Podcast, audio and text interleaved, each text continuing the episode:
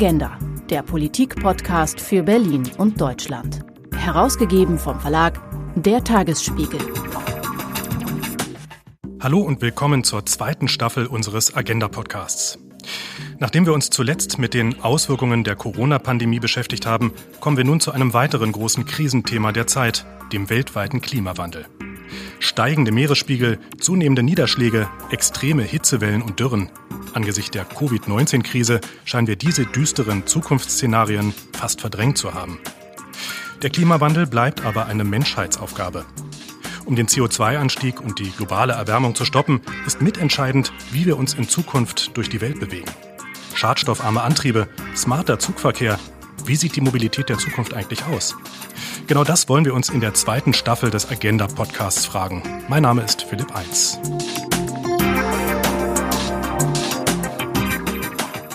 Unser Partner für diese Episode ist der Berliner Energieversorger Gasak. Vor mehr als 150 Jahren hat das Unternehmen die Berliner ausschließlich mit Gas versorgt und heute ist das schon nicht mehr der Fall, sondern heute ist die Gasak auch ein Dienstleister für Strom und Wärme. Und ganz neuerdings auch, so habe ich mit Überraschung gelesen, für Mobilität. Mir gegenüber im Verlagsgebäude des Tagesspiegels sitzt der Vertriebsvorstand der GASAG, Matthias Trunk. Schönen guten Tag, Herr Trunk. Hallo, schön, dass ich hier sein kann. Herr Trunk, wie sind Sie denn heute zu uns eigentlich zu diesem Termin gekommen? Bahn, Fahrrad oder Auto? Ich bin mit dem Auto gekommen und zwar mit einem ganz besonderen Auto, nämlich mit einem Wasserstofffahrzeug. Äh, das macht viel Spaß, fährt wie ein Elektroauto, aber eben mit Wasserstoff. Wasserstoff klingt wirklich nach Zukunft. Da wollen wir uns gleich auch über die verschiedenen Antriebsformen unterhalten. Ich habe so ein bisschen gestutzt. Sie als GASAG verstehen sich ja eigentlich als regionaler Energiedienstleister, Energieversorger und mittlerweile aber auch als Mobilitätsdienstleister. Was tragen Sie zur Mobilität der Zukunft bei? Ja, vielleicht äh, erläutere ich noch mal ganz kurz, wie wir dazu gekommen sind. Wir sind Quartiersversorger, also wir haben große Wohn- äh, oder auch Gewerbeeinheiten, die wir mit Energie versorgen. Und da fällt dann auch Strom an. Dann sind wir in den Stromsektor gekommen und wenn wir Strom haben, dann sind wir auch relativ schnell beim Laden elektrischer Fahrzeuge. Und wir haben gemerkt, dass dieses Angebot angenommen wird. Also Elektromobilität, auch in Carsharing sind mittlerweile Angebote, die wir auch machen. Das heißt, Sie betreiben oder Sie bringen letztendlich die Energie in die Häuser und da kann man gleichzeitig auch sein Auto auftanken mit zum Beispiel elektrischer Energie. Genau so ist das. Ja, wie ich gelesen habe, dass auf Ihrer Internetseite wollen Sie Autos mit Elektroenergie auch weiterhin fördern, so auch mit Erdgasantrieb oder eben Wasserstoffantrieb, so sind sie auch heute hier bei uns. Welche Technologie von diesen dreien wird sich langfristig durchsetzen aus Ihrer Sicht? Also zunächst mal muss ich sagen, ich bin total davon überzeugt, dass wir eine Technologieoffenheit brauchen. Also wir müssen alles ähm, im Blick haben und auch weiterentwickeln. Gibt gerade den Megatrend der Elektromobilität, der wird sich sicherlich in PKWs auch stark durchsetzen. Ich glaube aber, dass wir für andere Fahrzeuge, beispielsweise für Bus oder Schiene, sehr gut auch mit Wasserstoff bedient sind. Das ist ein hochgradig komprimierter Energiestoff, der einfach gut eingesetzt werden kann bei Schwerlastverkehren. Und wenn ich an große Schiffe denke, beispielsweise Kreuzfahrtschiffe, dann bin ich bei LNG Bioerdgas. Mhm. Technologieoffenheit ist das eine. Andererseits ist die Umweltbilanz dieser ganzen verschiedenen Technologien ja auch unterschiedlich. Also auch alternative Antriebe, zumindest derzeit, verbrauchen ja Ressourcen. Elektrizität wird teils immer noch mit Kohle in Deutschland erzeugt. Lässt sich etwas wie eine klimaneutrale Mobilität überhaupt je umsetzen? Ja, ich glaube schon. Wir arbeiten da ja auch dran und ähm, wir müssen natürlich auch immer bedenken, wenn wir an, an Elektromobilität denken, dass wir heute einen Energiemix in Deutschland haben, der nicht ausschließlich grün ist, sondern knapp 40 Prozent äh, kommen aus erneuerbaren Quellen. Und das müssen wir eben auch sicherstellen, dass dieses in der Mobilität eben auch ankommt. Einmal das, die Erzeugung, aber auch der Bau von Batterien zum Beispiel ist ja sehr energieintensiv. Ähm, welche Technologie würden Sie sagen, ist da, hat da die Nase vorn? Ja, da gibt's einen Hidden Champion. Das ist nämlich äh, tatsächlich die Erdgastechnologie. Also ich bin großer Fan davon, das wirklich von Anfang zu Ende zu denken. Zurzeit sind die Verbrauchsmaßstäbe, mit denen in der Mobilität der Verbrauch gemessen wird, Tank to Wheel, also vom Tank zum Reifen, heißt also alles, was im ums Fahrzeug herum passiert. Aber ich finde, wir sollten die Produktion mit einbeziehen und wir sollten auch die Entsorgung mit einbeziehen. Und dann sieht die Bilanz ganz anders aus, denn eine Elektrobatterie für ein Elektrofahrzeug verschlingt genauso viel Ressourcen und damit auch CO2 wie die gesamte Autoproduktion. Also das heißt, das ist eine Belastung für diese Elektromobilität, die über die gesamte Fahrstrecke sich natürlich auch erstmal amortisieren muss. Weshalb viele ja auch davon sprechen, dass Elektromobilität letztendlich wieder nur ein Zwischenschritt ist hin zu einer nachhaltigen Mobilität.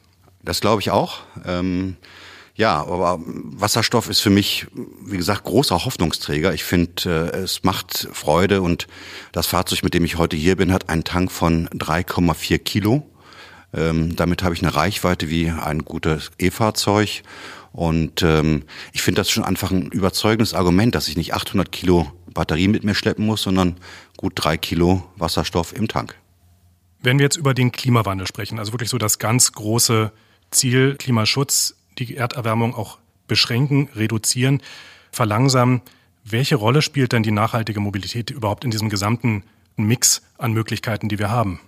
Ja, wir sprechen ja insgesamt von der Energiewende und die Energiewende bezieht sich auf drei Sektoren, nämlich einmal auf den Strommarkt, da sind wir schon gut unterwegs, haben wir auch frühzeitig angefangen, dann auf den Wärmemarkt, das ist ja auch unser Geschäftsfeld, in dem wir aktiv sind, mal bezogen auf Berlin, wir sind eine Wohnstadt, wenig Industrie, 50 Prozent der CO2-Emissionen äh, sind tatsächlich im Gebäudesektor.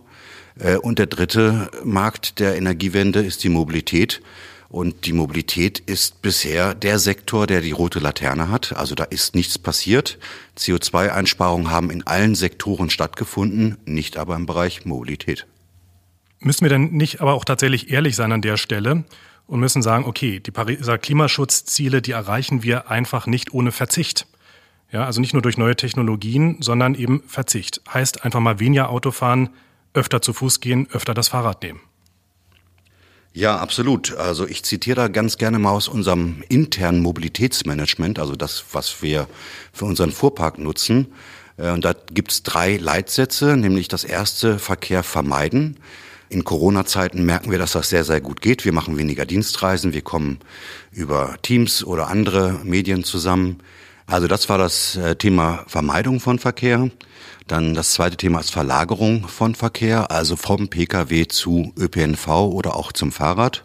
Ähm, machen gerade die jüngeren Kollegen sehr gerne. Also es ist ein Trend, den wir vorfinden, aber den wir auch gerne fördern und unterstützen.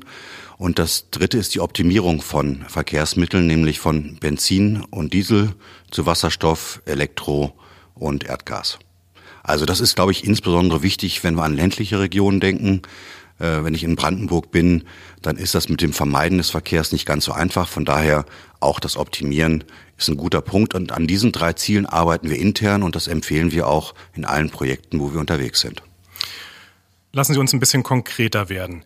Wie genau wollen Sie denn alternative Antriebe fördern als GASAG? Also zurzeit haben wir ein Programm, das äh, nennt sich 444 alternative Fahrzeuge. Wir sprechen da immer von Ekomobilität, also eine Mobilität, außerhalb der konventionellen Bereiche. Äh, das sind genau die genannten Bereiche Wasserstoff, Erdgas und Elektro. Und diese 444 Fahrzeuge speisen sich eben genau aus diesen drei Bereichen und die geben wir mit Freikilometern, mit Biogas oder auch mit Wasserstofffreikilometern in den Markt. Wir haben Partnerschaften mit Autohäusern, aber auch beispielsweise mit der Taxi-Innung. Das heißt, diese Wagen kann man dann mieten, kann man die äh, im Carsharing benutzen oder wie genau, was passiert mit diesen 400 Wagen? Ja, diese 444, die gehen dann äh, über die Autohäuser in den Vertrieb und wir unterstützen mit Freikilometern 250 Kilometer beispielsweise pro Monat. Das heißt, sie sparen eine gute Tankfüllung äh, und das macht natürlich diese Antriebe, die ja häufig noch ein bisschen teurer sind als konventionelle, nochmal attraktiver. Das ist natürlich so ein erster Schritt, den man als Unternehmen gehen kann, dass man da gewisse Anreize setzt, also Stichwort Förderung. Mhm. Die Verkehrswende ist damit natürlich noch nicht gemacht. Was sind die Schritte auf dem Weg dahin, dass wir wirklich eine Verkehrswende in Berlin und Deutschland bekommen? Ja, ich glaube, das sind schon politische Vorgaben. Bei politischen Vorgaben ist uns nur total wichtig, dass die verlässlich sind und auch langfristig sind, weil wir stellen uns ja mit unseren Geschäftsmodellen darauf ein, äh, wir haben das beispielsweise auch im Energiesektor gesehen, wenn dann die Vorgaben nach ein paar Jahren verändert werden, dann brechen Geschäftsmodelle zusammen und dann ist es eben auch nicht mehr wirtschaftlich und dann bricht auch, wie bei einer Subvention, die abgebrochen wird, bricht dann diese Technologie auch ein. Deswegen ist es wichtig, dass wir langfristige Rahmenbedingungen haben und äh, dass wir verlässlich einfach darauf bauen können, dass politische Vorgaben zur Fahrzeugnutzung beispielsweise hier in der Stadt da sind. Und wir brauchen für neue Technologien, ich sage, das ist leider so, äh, aber auch Förderanreize, die es ja für Elektromobilität ganz stark gibt auch. Wo würden Sie da genau ansetzen? Also Förderung gibt es ja bereits in der Elektromobilität. Reicht das noch nicht aus? Muss es mehr Förderung bei den Verbrauchern geben? Auch bei den Herstellern? Wo würden Sie konkret ansetzen? Ich würde erstmal ganz konkret ansetzen, eine CO2-orientierte Förderung zu machen. Also je mehr CO2 ich spare, umso höher ist die Förderung. Bei Elektro wurde das ja einfach reingekippt und haben gesagt, wir fördern jetzt Elektrofahrzeuge.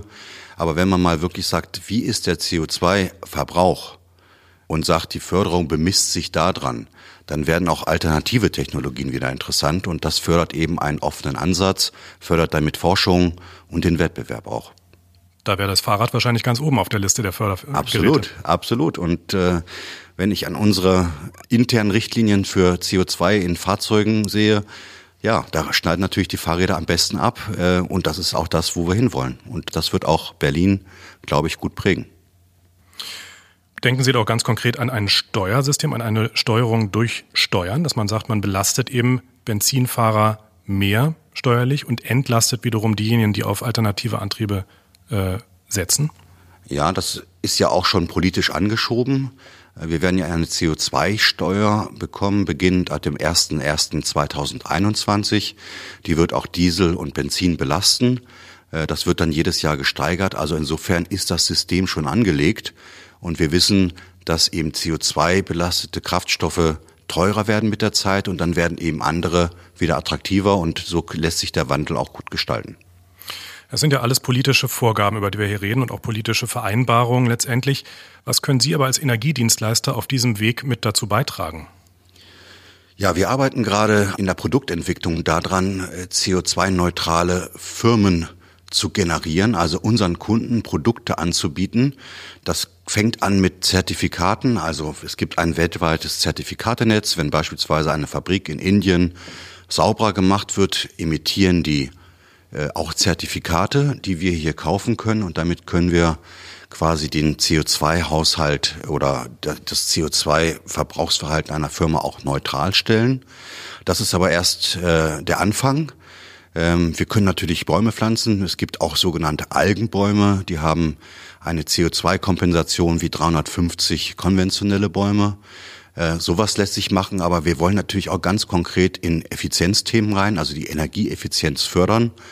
Ähm, und da lässt sich viel machen. Es fängt von der Beleuchtung an und meistens liegen die größten Schätze äh, tatsächlich in der Wärmeerzeugung. Einfach eine moderne Heizung einzubauen, bringt mindestens 30 Prozent Einsparung. Wenn wir jetzt aber ganz konkret an Mobilität denken, ich bin selbst mit einem E-Fahrzeug hier, mit einem Carsharing-Modell. Ähm, es gibt relativ wenig Tankstellen in Berlin. Es gibt äh, bei mir im Umkreis, ich wohne in Pankow, tatsächlich nur eine, die ich kenne, wo man sein E-Auto aufladen kann am öffentlichen Ort. Berlin ist eine Mieterstadt, die wenigsten haben ein eigenes Haus mit einer eigenen Versorgungssäule. Müsste man nicht da ansetzen und sagen, wir müssen massiv mehr in diesem Bereich tun und mehr zur Verfügung stellen an E-Zapfsäulen? Ja, das ist ja immer so ein Henne-Ei-Problem, aber ich glaube, mit der Förderung und dem Ausbau von weiteren Tankmöglichkeiten für E-Fahrzeuge fängt's an. Das würde ich mir auch politisch wünschen. Äh, wir sind in Kooperation mit Ubitricity und fördern eben auch den Ausbau von ähm, diesen Smart Cable Stationen. Also da müssen ein spezielles Kabel haben. Das ist ein mobiler Zähler, der da drin ist. Also Sie können überall tanken. Es wird aufs Auto abgerechnet. Ähm, das fördern wir. Wir haben auch den Förderantrag von Ubitricity für Berlin, nämlich 1000 Ladesäulen aufzubauen, äh, unterstützt. Und das sind genau die richtigen Schritte, die wir gehen müssen. Im Berliner Verkehrsmix ist das E-Auto und sind alternative Antriebe, würde ich jetzt mal sagen, noch eher die Ausnahme. Wenn wir jetzt mal in die Zukunft blicken könnten, in 10 oder vielleicht 20 Jahren, wie wird sich die Stadt da verändert haben? Was meinen Sie? Also ich glaube, im Innenstadtbereich wird es keine konventionellen Antriebe mehr geben. Ich glaube, wir werden eine große Fahrradstadt werden. Äh, wir werden bis dahin auch autonomes Fahren haben. Also es wird Shuttlebusse geben, die man per App ordern kann oder per Handbewegung. Ich glaube, auch die Apps werden schlauer. Ähm, also Gestensteuerung beispielsweise, um ein Fahrzeug zu holen. Und dann werden wir uns sehr schön, einfach, bequem in der Stadt bewegen können.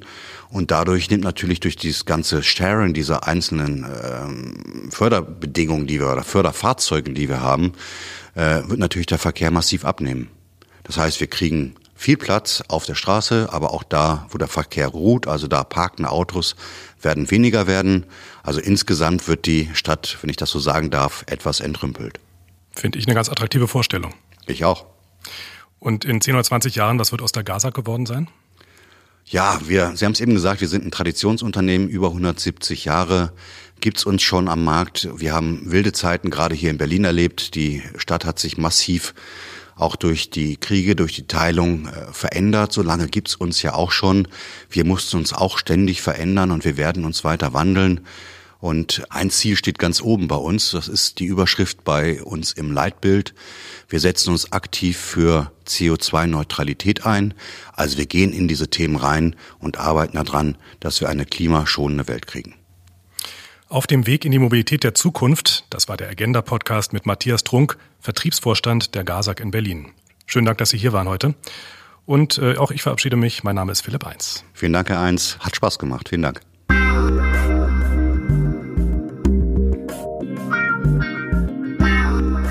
Agenda, der Politik-Podcast für Berlin und Deutschland. Weitere Informationen unter agenda-podcast.de.